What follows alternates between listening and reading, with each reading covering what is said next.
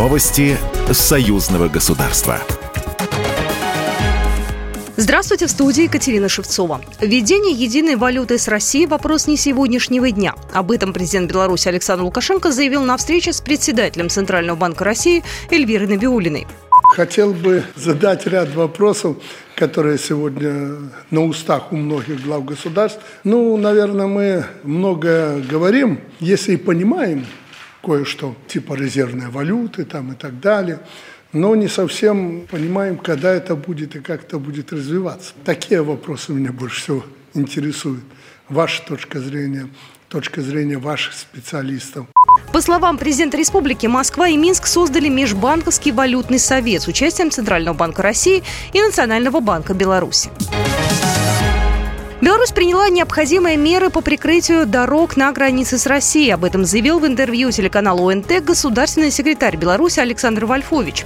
Он отметил, что эти меры вызвали некоторые возмущения в прессе, однако они были направлены на обеспечение безопасности граждан как на территории Беларуси, так и на территории Российской Федерации. С 5 мая Беларусь ввела пограничный контроль на сухопутной границе с Россией. Проверки документов и багажа автомобилей, въезжающих в страну, стали стандартной процедурой. Страны-члены ЕАЭС сегодня впервые отмечают День Евразийского экономического союза. С инициативой о таком празднике в прошлом году выступил президент Кыргызской республики Садыр Жапаров. Она была единогласно поддержана главами четырех других стран Евразийской пятерки – Армении, Беларуси, Казахстана и России. Напомним, в текущем году председательствующей страной в Евразийском экономическом союзе является Россия. Президент Беларуси Александр Лукашенко поздравил лидеров государств-членов ЕАЭС с Днем Евразийского экономического союза и выразил уверенность в том, что совместными усилиями и действиями в духе союзничества и солидарности странам ЕАЭС удастся в полной мере реализовать потенциал организации.